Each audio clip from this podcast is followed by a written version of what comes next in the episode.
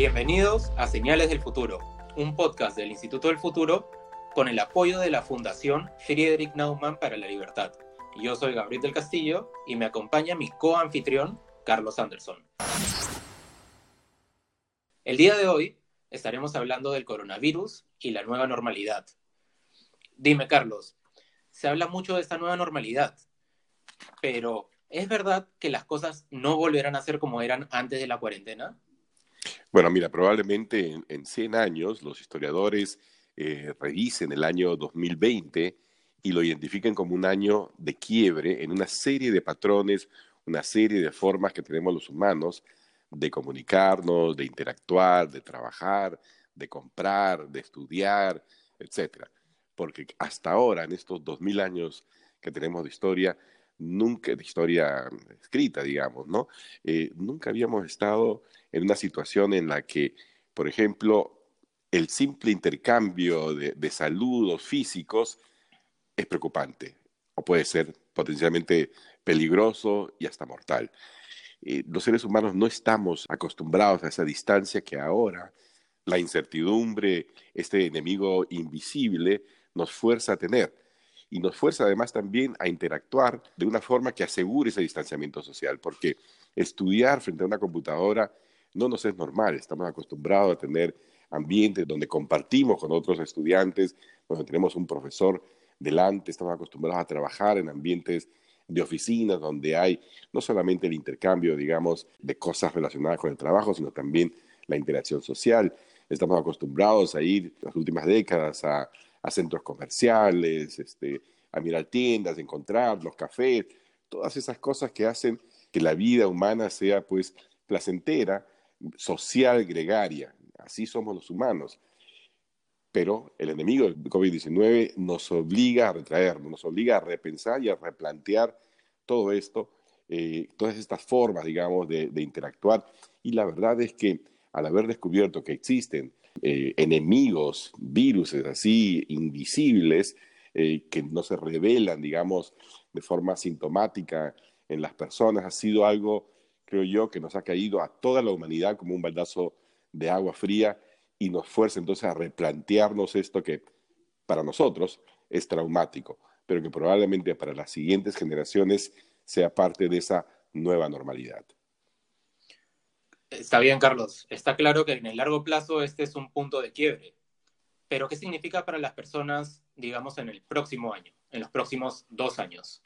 Bueno, tú dices dos años porque efectivamente eh, la cura o una vacuna, etcétera, es muy, pero muy difícil que suceda antes de esos 18 meses o dos años.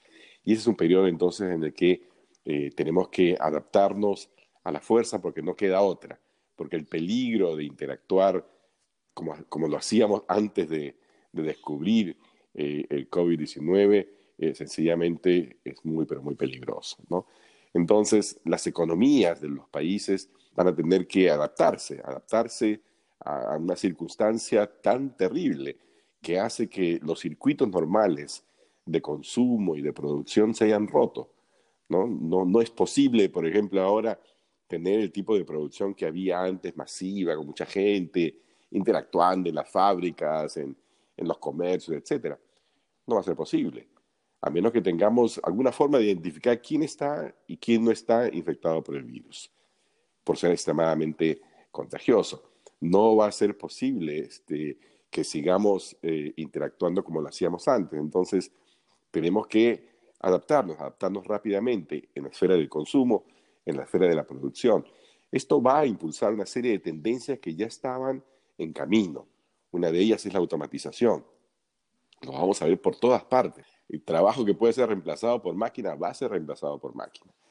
Lo vamos a ver, por ejemplo, en el cada vez menor uso del efectivo, porque el efectivo es un elemento transmisor también del virus, es tocado por alguien y probablemente transmita el virus. Entonces, vamos a ver medios electrónicos siendo los preferidos, digamos. Vamos a ver, por ejemplo, también, vamos a tener que adaptarnos rápidamente a, todo esto de la educación en, línea. Eh, al trabajo, al teletrabajo, a la telesalud. Pero para que todo esto funcione, hay una cosa que tenemos que hacer los países como el Perú. Tenemos que crear rápidamente una infraestructura digital que permita tener el ancho de banda suficiente y Internet para todos para evitar también profundizar temas de inequidad. Bueno, Carlos, de alguna forma me dices entonces que el coronavirus ha actuado como un catalizador para muchos cambios que ya estaban en camino. Como un catalizador de muchos cambios que estaban en camino y también como un revelador de las deficiencias, de las debilidades estructurales de países como el Perú, que por ejemplo hemos tenido 30 años de crecimiento económico, pero no fuimos capaces de construir un sistema de salud, un sistema eh, de, servicios de salud, tanto desde el punto de vista físico ¿no? como desde el punto de vista humano. No hemos podido hacerlo y esto ha quedado evidenciado ¿no? en, en nuestra fragilidad frente al COVID-19 que nos ha forzado entonces a tener que acudir a la otra forma de, responder, de enfrentarse al virus, que es encerrarte en casa.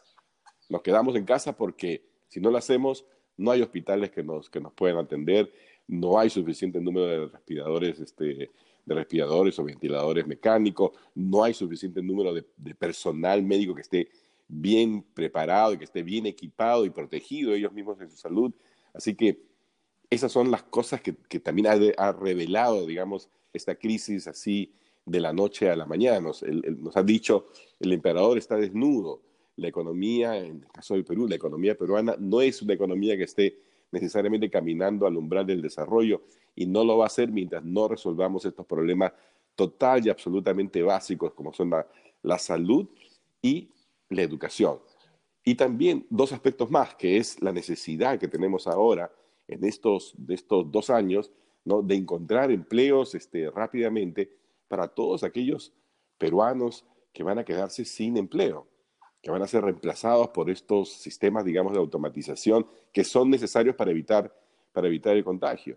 ¿no? Entonces necesitamos también plantear todo un programa de reentrenamiento laboral. Y finalmente, lo dije hace un momento, tenemos que, que empezar a invertir en serio para poder tener una infraestructura digital del siglo XXI y asegurarnos de que le llegue a todos. Hoy en día, por ejemplo, decimos, promovamos la, educación en línea, pero solamente el 25% de los estudiantes de primaria y secundaria tienen acceso a Internet. De esa forma nunca vamos a poder hacerlo y, la verdad es que mm, hay, urge, esto es urgente, hay que replantear el presupuesto, hay que invertir tremendamente en salud, en reentrenamiento laboral en educación y en economía digital. Bueno, Carlos, todo esto suena algo distópico, por así decirlo. Me gustaría preguntarte, eh, en medio de toda esta turbulencia, toda esta volatilidad e incertidumbre, ¿es todo malo o esos cambios nos traen algún tipo de oportunidad? Mira, nada es totalmente este, malo ni nada es totalmente bueno, siempre hay matices. efectivamente, eh, la crisis nos da también, si tú quieres, una oportunidad para acelerar los cambios que acabo, que acabo de señalar. Cambios que, de alguna forma, eh, quienes observamos este, los temas de desarrollo, pensábamos que teníamos hasta el 2030, digamos, estos objetivos del desarrollo sostenible, ¿no? que podíamos caminar, digamos, de a poco. La realidad nos ha mostrado de que esas condiciones básicas realmente eran básicas y que si no las tenemos, entonces no, no podemos enfrentarnos a ningún tipo de emergencia.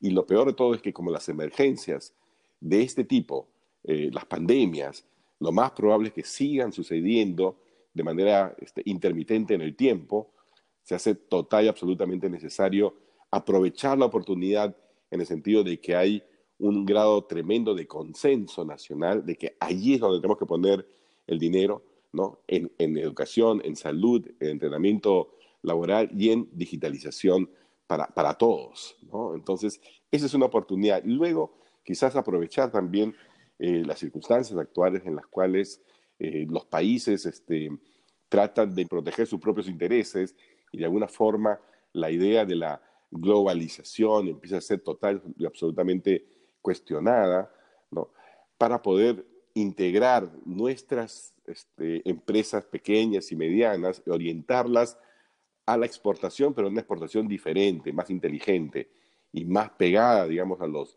a, las cadenas de valor a través de medios digitales. Ahí hay una tremenda oportunidad para el Perú como, como sociedad. También hay una oportunidad para que desarrollemos internamente capacidades que habíamos dejado total y absolutamente de lado.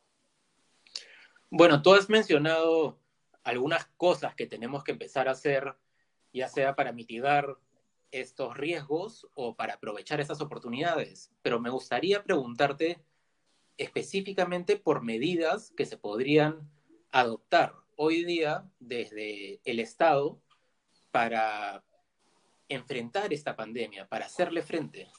Bueno, lo primero que tenemos que hacer desde el Estado, lo que tendría que hacer el Estado es eh, reformular su presupuesto. Los próximos dos años vamos a estar viviendo, este y el próximo año, son años de enfrentamiento frontal al coronavirus. Y necesitamos tener las armas para poder luchar. Nos encontró este, esta, esta guerra, nos encontró desarmados. Entonces tenemos que fabricar rápidamente esas armas. Eso significa básicamente redirigir los recursos de la economía nacional a la producción de todo aquello que va a significar una especie de primera línea de defensa contra, contra los efectos de la pandemia. Ya los identifiqué y no me voy a cansar de repetirlos. Salud, infraestructura de salud física y humana. Humana me refiero a tener doctores, enfermeros, técnicos, gerentes, en una relación de proporción con el número de habitantes que esté por lo menos a la par de los países medios. Este, por ejemplo, tenemos un doctor por cada 10.000 personas. Países como, como, como, Cuba, Argentina, ¿no? Tiene tres, cuatro, y sin embargo, por ejemplo, están abriendo, abriendo el mercado para importar, entre comillas, el, el mayor número de profesionales de salud que sea posible.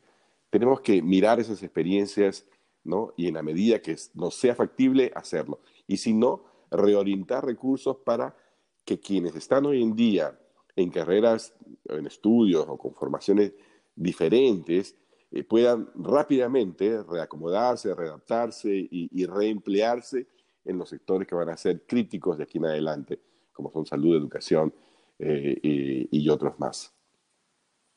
Gracias, Carlos. Bueno, entonces me queda muy claro que este virus no solo ha reconfigurado la forma en que nos comportaremos y viviremos la vida en los próximos años, pero también en cuáles son las prioridades en política pública.